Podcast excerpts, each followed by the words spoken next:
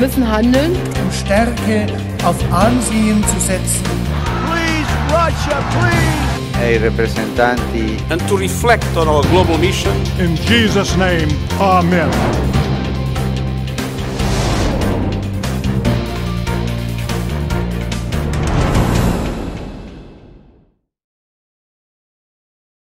Guten Morgen von meiner Seite.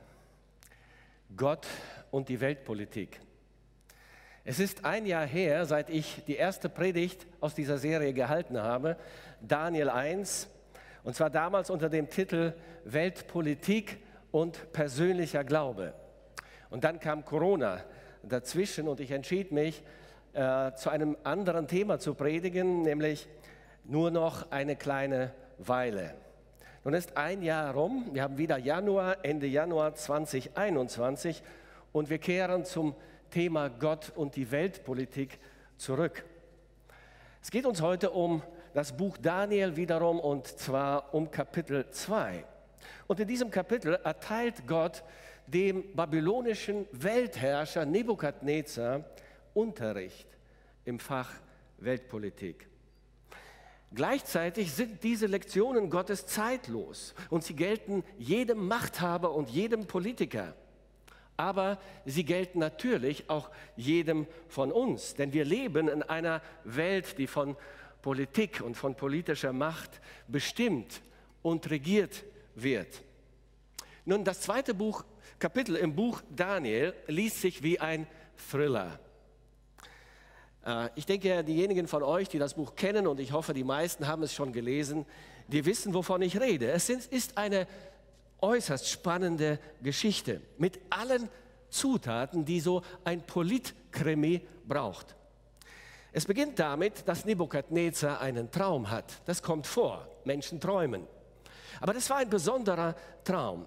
Für ihn war es so etwas wie ein Albtraum wahrscheinlich. Und er war darüber so erschrocken, dass er nicht mehr einschlafen konnte. Nebukadnezar ruft seine Berater zusammen. Eine illustre Truppe waren diese Berater damals. Sie werden hier Weise, Zauberer und Wahrsager genannt. Die Könige der damaligen Zeit, das müssen wir wissen, brauchten kein Parlament. Sie waren Alleinherrscher aber weil sie sich nicht in jedem Gebiet, auf jedem Gebiet gut auskannten, umgaben sie sich mit Beratern. Das ist auch heute nicht anders und auch richtig und weise. Weil die heidnische Welt aber damals an viele Götzen glaubte, abergläubisch, okkult spiritistisch und astrologisch geprägt war, waren diese Berater in der Regel Götzenpriester aus den unterschiedlichen Götzentempeln, Magier, Zauberer, Hexer, Astrologen und Wahrsager. Nebukadnezar entscheidet sich zu einem sehr ungewöhnlichen Schritt. Seine Berater versetzt dieser Schritt in Angst und Schrecken. Er verlangt nämlich von den Wahrsagern nicht nur die Deutung des Traums, sondern auch die Schilderung des Traums selbst. Mit anderen Worten, er sagt ihnen nicht, was er geträumt hat, sie sollen ihm sagen, was er geträumt hat und dann auch noch die Deutung des Traumes erzählen.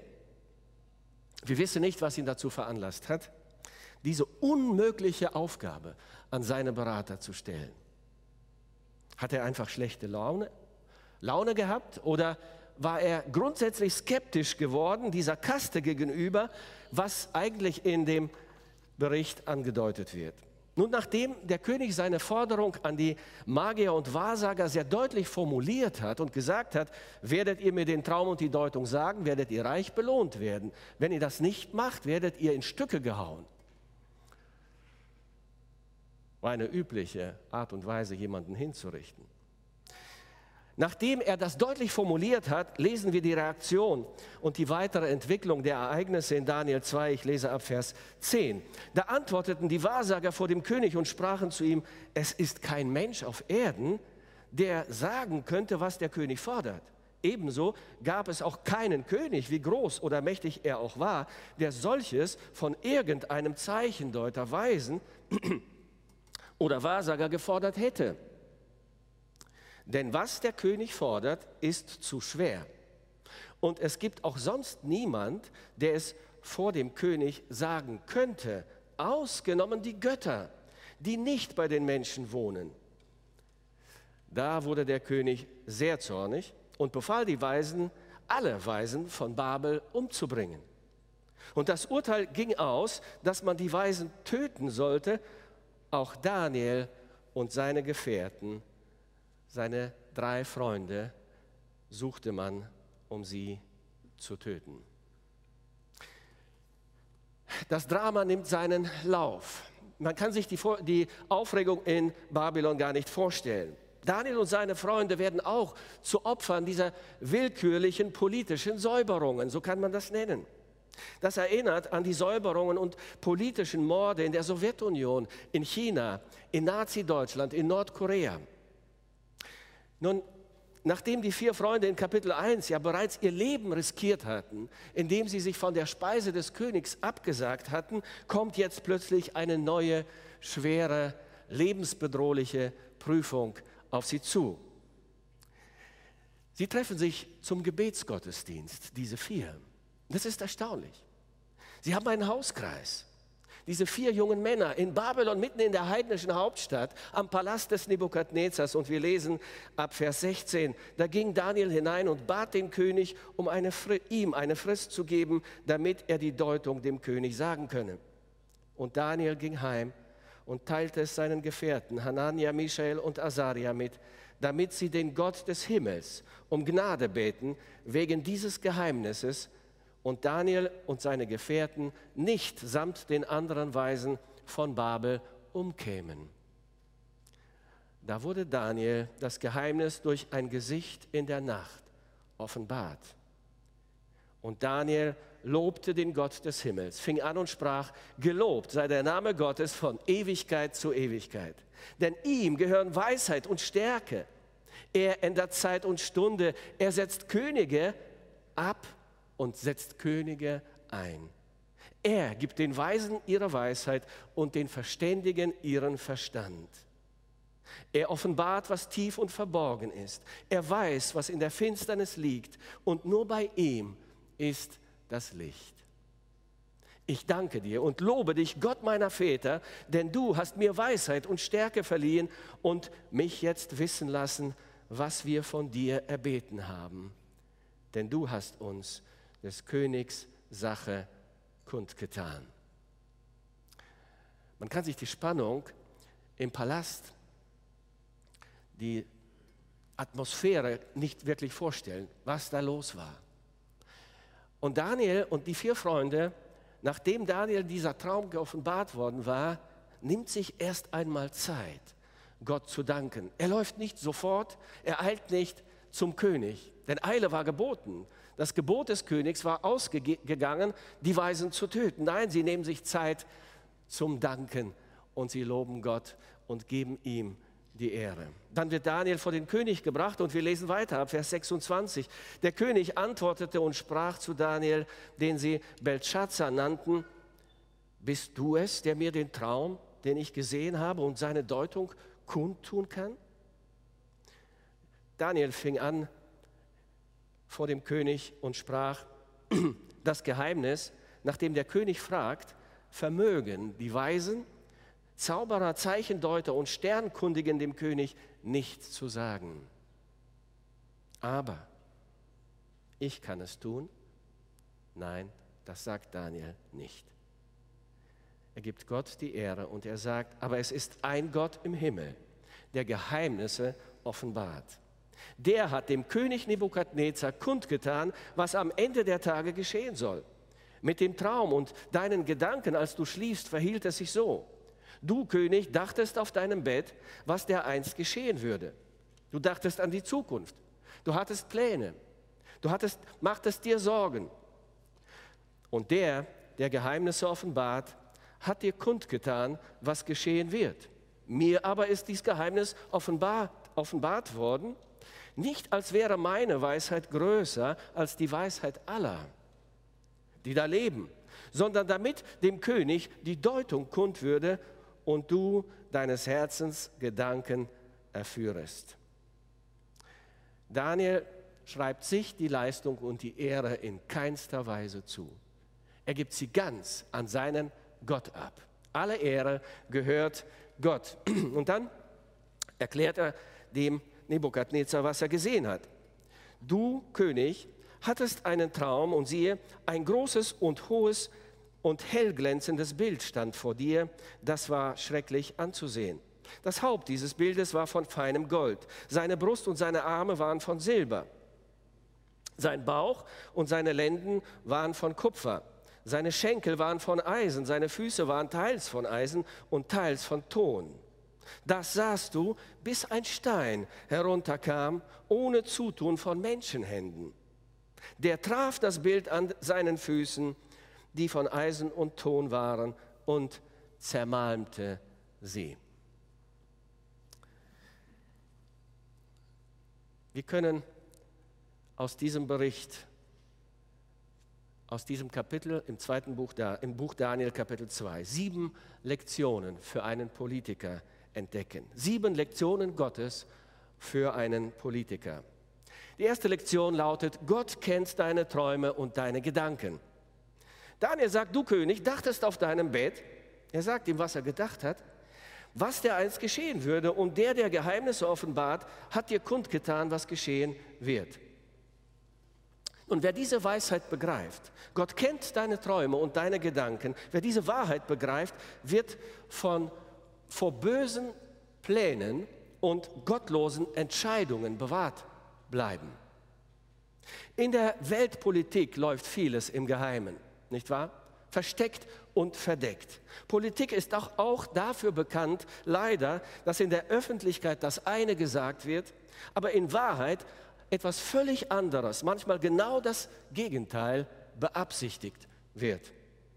Insbesondere korrupte und gottlose Politiker beherrschen diese Kunst oft sehr gut. Hitler zum Beispiel schloss einen Friedenspakt mit der Sowjetunion, wobei er längst den Plan gefasst hatte, Osteuropa und die Sowjetunion anzugreifen. Das hat sich bis heute nicht geändert. Denken wir nur an den Politkrimi, der sich vor unseren Augen und vor den Augen der ganzen Welt mit Alexei Nawalny in Russland gerade jetzt abspielt. Hinter den Kulissen, im Verborgenen, in den Geheimdiensten dieser Welt werden nicht nur wohltätige Pläne geschmiedet, liebe Freunde. Es wird leider auch beraten, wie man die Opposition ausschaltet, Opponenten aus dem Weg räumt, Gegner vergiftet, die Öffentlichkeit täuscht und über die Medien ein Bild vermittelt, das in Wahrheit eine Lüge ist. Dieses Phänomen war bereits dem König David bekannt. Er klagt es seinem Gott und sagt, siehe, sie geifern mit ihrem Mund, Schwerter sind auf ihren Lippen, denn sie denken, wer hört es? Aber du, Herr, wirst ihrer lachen und aller Völker spotten. Die erste Lektion Gottes für einen Politiker lautet also, Gott kennt deine Träume und deine Gedanken. Vor Gott kannst du dich nicht verstecken. Er kennt alle deine Geheimnisse und er kann sie offenlegen. Und er wird es auch tun. Die zweite Lektion lautet, ein gottesfürchtiger Berater ist besser als viele Wahrsager. Ein gottesfürchtiger Berater ist besser als viele Wahrsager. Das musste Nebukadnezar feststellen. Nebukadnezar hatte ja einen großen Hof voller Wahrsager. Doch als es darauf ankam, eine entscheidende, lebensnotwendige Aufgabe zu lösen, versagten sie alle. Sie taugten nichts. Kein Wahrsager, liebe Freunde, kein Sachverständiger, kein Wissenschaftler, kein Psychologe und kein Soziologe kann Gedanken lesen kann verbotene Geheimnisse ans Licht bringen und die Zukunft zuverlässig voraussagen, obwohl sie es alle gerne möchten. Sie können nicht in die Zukunft schauen. Es ist ihnen verwehrt. Jeder König, jeder Präsident, jeder Weltpolitiker ist gut beraten, sich gottesfürchtige Berater zur Seite zu stellen. Menschen, die den lebendigen Gott kennen, die sein Wort lesen, die es kennen und es in ihrem Herzen bewahren, die danach leben. Berater, die sich zuerst selbst mit Gott beraten, die beten und auf Gottes Antwort hören. Es ist eine besondere Gnade für einen Politiker, wenn Gott ihm einen gottesfürchtigen, einen betenden Berater zur Seite stellt. Das hat sich bis heute nicht geändert. Daniel war dieser gottesfürchtige Berater für Nebukadnezar. Gott selbst hatte ihn an den Hof des babylonischen Weltherrschers gestellt. Und für Nebukadnezar war Daniel Gottes Gnadenerweis. Die dritte Lektion für einen Weltpolitiker lautet, Gott setzt Könige ab und Könige ein. Gott setzt Könige ab und ein. Nebukadnezar war ein junger, aufstrebender Weltherrscher. Voller Energie, voller Tatendrang, sehr überzeugt von sich selber. Die ganze Welt lag ihm zu Füßen. Seine Strategie schien ja aufzugehen. Seine Politik war von Erfolg gekrönt und das war allen offensichtlich. Seine Eroberungen waren genial und für alle ein offensichtlicher Beweis seiner Stärke. Seine Macht schien grenzenlos zu sein. Politische Macht kann eben einen toxischen Effekt auf einen Menschen haben. Sie ist wie eine Droge. Wenn der Mensch sich an, die Macht, an der Macht berauscht, wird er verblendet und nimmt die Wirklichkeit nicht mehr objektiv wahr. Von dem Glanz und von der Herrlichkeit Babylons ist ein Tor übrig geblieben, zumindest das, vielleicht auch noch mehr. Das Ishtar-Tor, äh, es steht heute in Berlin im Pergamon-Museum, ein Teil von diesem Tor. Es ist eigentlich viel zu groß gewesen, um es in seiner ganzen Größe dort aufzubauen. Eines von, ich glaube, sechs Toren, wenn ich mich nicht täusche, die es in Babylon, in dieser Stadt gab, aus der Zeit Daniels und Nebukadnezars. Auch die beiden sind sicherlich durch dieses Tor manchmal ein- und ausgegangen. Man hat es ausgegraben, man hat es äh, nach Deutschland, nach Berlin gebracht und dort im Pergamon-Museum wieder aufgebaut. Man kann es besichtigen. Gott teilt Nebukadnezar eine grundlegende, wichtige Lektion äh, mit, die jeder Politiker lernen und beherzigen sollte. Gott setzt Könige ab. Zunächst ab und setzt Könige ein. Und weil das so ist, steht jeder König und jeder Politiker unter der allmächtigen Herrschaft des Königs aller Könige. Diese Lektion musste und sollte Nebukadnezar lernen. Gott erklärt Nebukadnezar, von wem seine Macht kommt, wer sie ihm anvertraut hat und wem er Rechenschaft schuldig ist. Du König, sagt Daniel, bist der König aller Könige, dem der Gott des Himmels Königreich, Macht, Stärke und Ehre gegeben hat. Gott hat sie dir gegeben. Das bedeutet, kein Präsident, kein König, kein Weltpolitiker, aber auch kein Lokalpolitiker darf entscheiden und handeln, wie es ihm gefällt. Niemand darf das. Er ist immer verpflichtet, nach dem Willen des allmächtigen Gottes zu fragen und diesen Willen zu tun. Denn er ist von ihm eingesetzt. Gott hat ihm die Verantwortung übertragen. Wenn er das nicht tut, dann macht er sich schuldig vor dem höchsten König. Nebukadnezar soll verstehen, Gott hat ihm für eine begrenzte Zeit äh, die Macht anvertraut, hat ihn als König angesetzt, eingesetzt und wird ihn auch wieder absetzen. Gott setzt Könige ab. Und in dieser göttlichen Geschichtsschau ist Nebukadnezar das goldene Haupt. Damit war er ganz bestimmt einverstanden. Das hat ihm ganz sicher geschmeichelt. Doch die Herrschaft des goldenen Hauptes war zeitlich befristet, begrenzt. Nach ihm wird ein anderer König folgen, sagt ihm Gott. Das ist die göttliche Geschichtsschau. Ein anderes Weltreich wird folgen und diese Wahrheit hat Nebukadnezar ganz sicher nicht gefallen. Das werden wir noch bei meiner nächsten Predigt sehen, wenn es um Kapitel 3 gehen wird. Doch Nebukadnezar und jeder andere Weltherrscher muss verstehen, dass er nur ein sterblicher Mensch ist und eines Tages auch die politische Bühne verlassen muss. Ein Hitler, ein Stalin, ein Saddam Hussein, ein Gaddafi, sie alle hielten sich scheinbar für allmächtig und für fast unsterblich. Doch Gott hat sie abgesetzt und zur Rechenschaft gezogen. Und zwar nach seinem souveränen göttlichen Terminplan. Die vierte Lekt- Lektion lautet, dein Reich ist von begrenzter Dauer. Könige und Weltherrscher bauen oft ihr Weltreich für die Ewigkeit. So denken sie.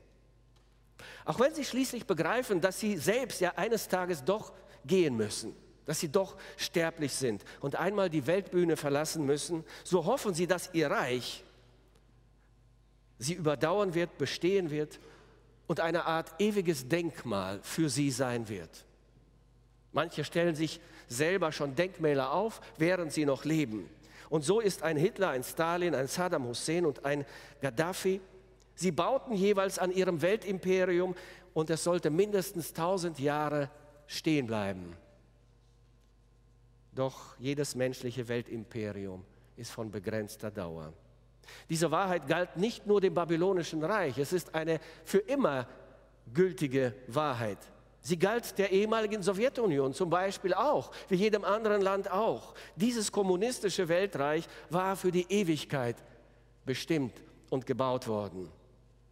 Es sollte die Welt erobern und das kommunistische Paradies für alle auf diese Erde bringen, aber Gott zerstörte es nach nur 69 Jahren. Die DDR, die unter anderem einen Slogan ausrief, ohne Gott und Sonnenschein bringen wir die Ernte ein, ging pleite. Die Ernte blieb aus und wurde aufgelöst. Dieser sozialistische Bauernstaat bestand nur 41 Jahre.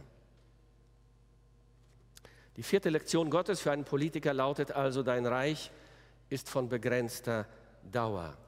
Die fünfte Lektion Gottes für einen Politiker lautet, die weltpolitische Zeitgeschichte ist genau abgemessen und auf wenige Weltreiche begrenzt. Die weltpolitische Zeitgeschichte ist genau abgemessen und auf nur wenige Weltreiche begrenzt. In diesem äh, Traum offenbart sich der Herr dem König Nebukadnezar als der allwissende Gott. Ein Gott, der die Zukunft nicht nur kennt, sondern die Zukunft bestimmt und plant. Und er hat sie durchgeplant, die Zukunft, bis zu ihrem Ende, bis zu ihrem Ziel. Gott zeigt ihm, dass kein, was kein Wissenschaftler, kein Zeichendeuter, kein Zukunftsforscher, kein Wahrsager dieser Welt wissen kann, obwohl sie alle gerne die Zukunft wüssten. Es wird ihnen niemals gelingen, aber Gott offenbart Nebukadnezar und damit auch Daniel, damit seinem Volk und damit auch uns die Zukunft.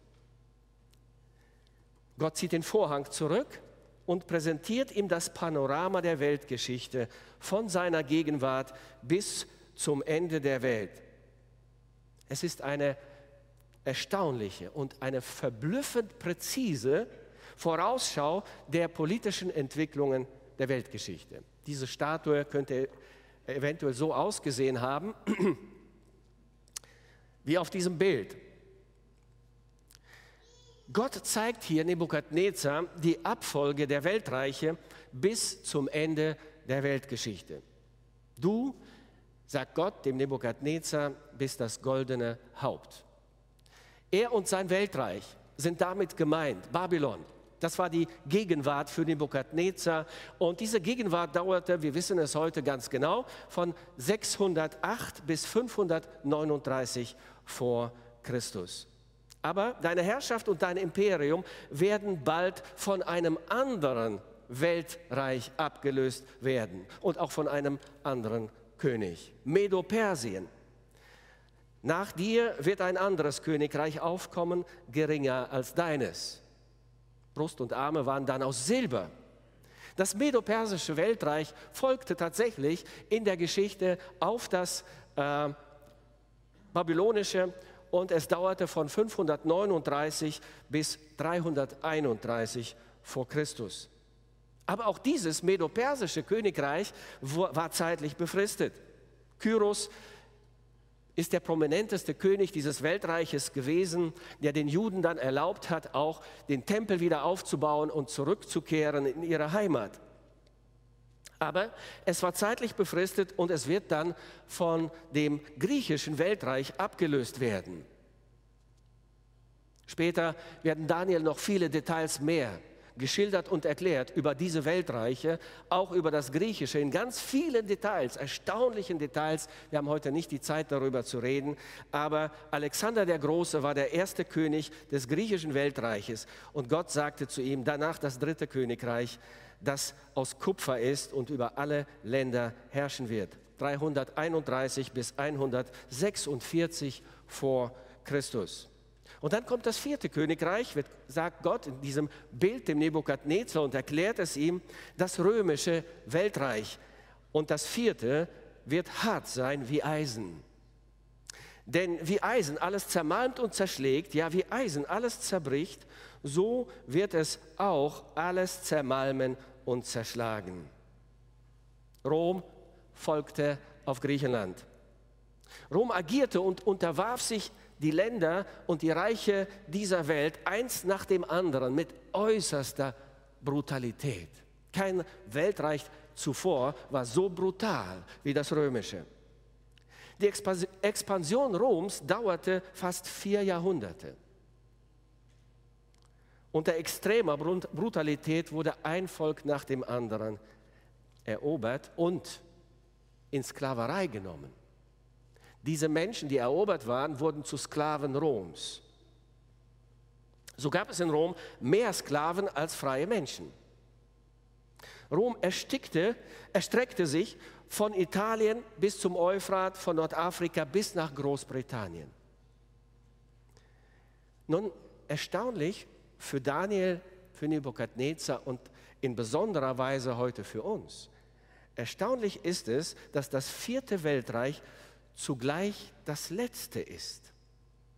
Es existiert länger als alle anderen und es ist zugleich das letzte Weltreich, auf das das Reich Gottes folgt. Wir lesen ab Vers 41 in unserem Text, dass du aber die Füße und Zehen teils von Ton und teils von Eisen gesehen hast, bedeutet, das wird ein zerteiltes Königreich sein, das römische Reich. Doch wird etwas von des Eisens Härte darin bleiben. Am Anfang war es sehr hart, sehr brutal. Es wird nicht ganz so hart bleiben, aber etwas von dieser Härte wird in ihm bleiben. Wie du ja gesehen hast, Eisen und mit Ton vermengt. Zum Ende hin zwei Materialien, nicht nur Eisen, Eisen und Ton. Das bedeutet, zum Teil wird es ein starkes und zum Teil ein schwaches Reich sein. Und dass du gesehen hast, Eisen mit Ton vermengt, bedeutet, sie werden sich zwar durch Heiraten miteinander vermischen, aber sie werden doch nicht aneinander festhalten. So wie sich Eisen mit Ton nicht mengen lässt. Nun, wie in der Vision veranschaulicht, spaltete sich das römische Reich zunächst einmal in zwei Teile, in Ostrom und in Westrom. So war das eine lange Zeit. Bis 1806 übrigens war Heiliges Römisches Reich die offizielle Bezeichnung des Reiches, das auch auf Lateinisch Sacrum Romanum Imperium hieß. Aber auch danach lebte und lebt Rom weiter. So sagt es uns Gott in dieser Vision und das ist die Realität. Rom lebt weiter in einer veränderten Gestalt, in seinen Nachfolgestaaten. Wir sind heute bei den Füßen und Zehen angelangt dieses Bildes die Füße und die Zehen des römischen Reiches. Dort sind wir mit euch heute angekommen. Nein, die Geschichte Roms ist noch nicht zu Ende, denn der Herr sagt Nebukadnezar, dass dieses Weltreich das letzte sein wird, bevor Gottes Reich kommt. Auf der Plattform dieses römischen Reiches in neuer Gestalt wird auch der letzte Weltherrscher auf die Weltbühne kommen, nämlich der Antichrist. Auch davon berichtet Daniel erstaunlich detailliert. Es ist interessant, dass die Europäische Union 1946 durch die römischen Verträge in Rom gegründet wurde. Viele sehen heute in der EU, in der Europäischen Union, die Wiederherstellung oder die Wiederauferstehung des römischen Weltreiches in neuer Gestalt. Geografisch trifft es auch relativ gut auf die EU zu. Und auch die Beschreibung dieses Reiches passt auf die EU. Weich und hart zugleich. Ein Reich, das zum Teil stark und zum Teil schwach ist. Und sie werden sich durch Heiraten miteinander vermischen, aber sie werden nicht, doch nicht aneinander festhalten, weil sich Eisen und Ton nicht mischen lässt. Wir wissen, Europa ist zunehmend eine Gesellschaft ohne Grenzen, eine Multikulti-Gesellschaft. Sie versucht, ein einheitliches und festes Gebilde zu werden und die nationalen äh, Merkmale, Grenzen wegzuwischen. Aber es gelingt nicht. Es gelingt nicht. Vieles passt nicht zueinander und lässt sich einfach nicht vermischen. Denken wir an das Christentum und den Islam zum Beispiel, an die unterschiedlichen Kulturen, die immer wieder aufeinanderprallen. Die EU ist stark und schwach zugleich. Denken wir nur an den Brexit. Und doch will die EU eine Weltmacht sein und sie wird es auch sein. Und sie ist es schon und sie wird es auch bleiben.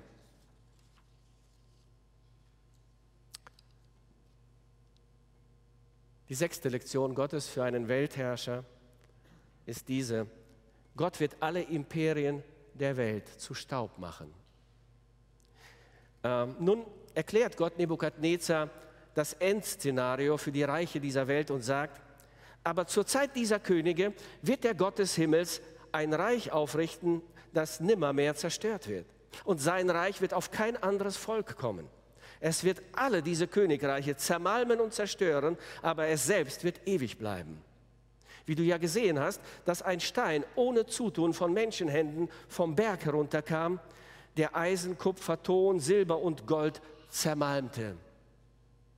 So hat der große Gott dem König kundgetan, was dereinst geschehen wird. Der Traum ist zuverlässig und die Deutung ist richtig. Gottes Gericht wird jeden Staat dieser Erde treffen. Jeden. Der Stein rollt bereits. Er ist im Rollen begriffen. Und dieser Stein ist nicht, niemand anderer als Jesus Christus.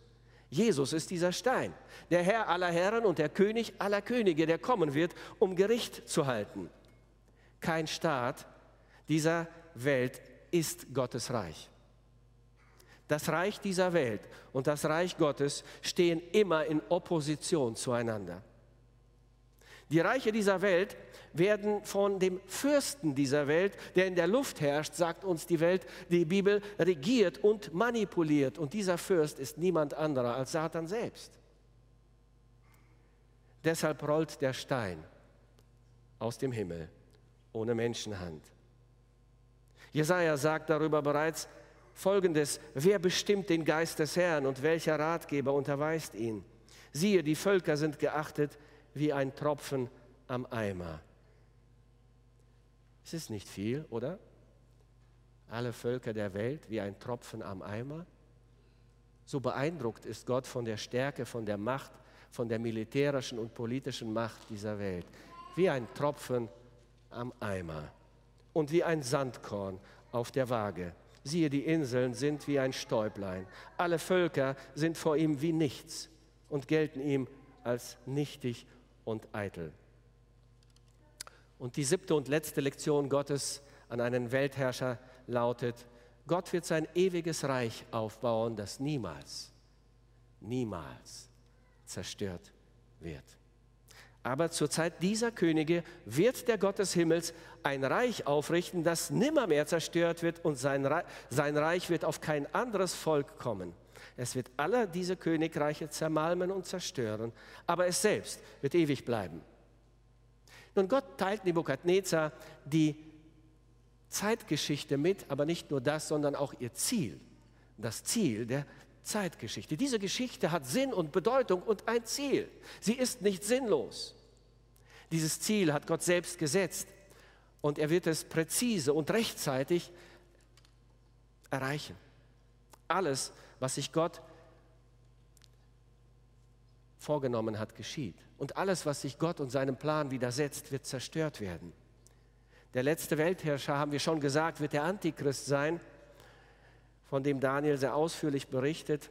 Aber auch seine Zeit, seine Regentschaft hat Gott begrenzt. Und er sagt das uns im Voraus. Er hat seine Regentschaft auf sieben Jahre begrenzt. Zweimal 42 Monate oder zweimal 1260 Tage. Punkt. Keinen Tag mehr. Und von ihm sagt Daniel in Kapitel 7, danach wird das Gericht gehalten werden, dann wird ihm, dem Antichristen, seine Macht genommen und ganz und gar vernichtet werden. Aber das Reich und alle Macht und die Gewalt über die Königreiche unter dem ganzen Himmel wird dem Volk der Heiligen des Höchsten gegeben werden, den Gläubigen, dessen Reich ewig ist und alle Mächte werden ihm dienen und gehorchen. Nach der Zerstörung der Reiche und der politischen Strukturen dieser Welt, nach der Absetzung der Könige und der Präsidenten der Länder dieser Erde, kommt eine lang ersehnte Wende, liebe Freunde. Eine völlig neue, eine göttliche Weltordnung wird dann installiert werden. Christus wird König der ganzen Welt sein und er wird seine Gewalt mit der Gemeinde, mit seinen Heiligen teilen. Darauf muss jeder Politiker vorbereitet sein, wenn er weise ist. Auf dieses Ziel sollte jeder vernünftige Politiker und jede vernünftige Politik ausgerichtet sein. Das politische Geschichts Panorama dieser Welt ist komplett und es ist endgültig. Gott hat es uns vorgestellt und daran wird sich nichts ändern. Die Entwicklung der Weltpolitik ist bekannt bis zu ihrem Ende und sie ist festgelegt. Die Reiche dieser Welt vergehen, das Reich Gottes kommt und es bleibt für immer. Was sind die Schlussfolgerungen für mich und für dich? Und wir können diese sieben Lektionen und sollten sie beherzigen und sollten danach entsprechend leben. Wir sollten erstens unsere Hoffnung und unser Vertrauen niemals auf einem politischen System bauen. Baue niemals deine Hoffnung und dein Vertrauen auf einem politischen System, auf einer politischen Partei oder auf einen Politiker. Baue deine Hoffnung und Zuversicht, deine Erwartung niemals auf einem weltlichen Staat oder auf einem Imperium. Sie sind alle vorläufig. Sie werden alle vergehen. Sie haben alle ein Ablaufdatum und sie werden zerstört werden.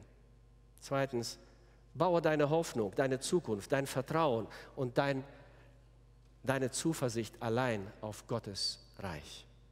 Vertraue dein Leben und deine Zukunft dem König aller Könige an, Jesus Christus.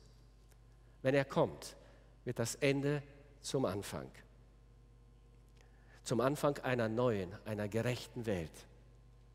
Du kannst heute schon Staatsbürger dieses Reiches Gottes werden. Du kannst dich einschreiben lassen. Jesus macht das. Wenn du ihm seine Schuld bekennst, die Sünde bereust, wird er dir vergeben und deinen Namen wird er in das Buch des Lebens eintragen. Und er wird dich zum Bürger des Himmels machen. Amen.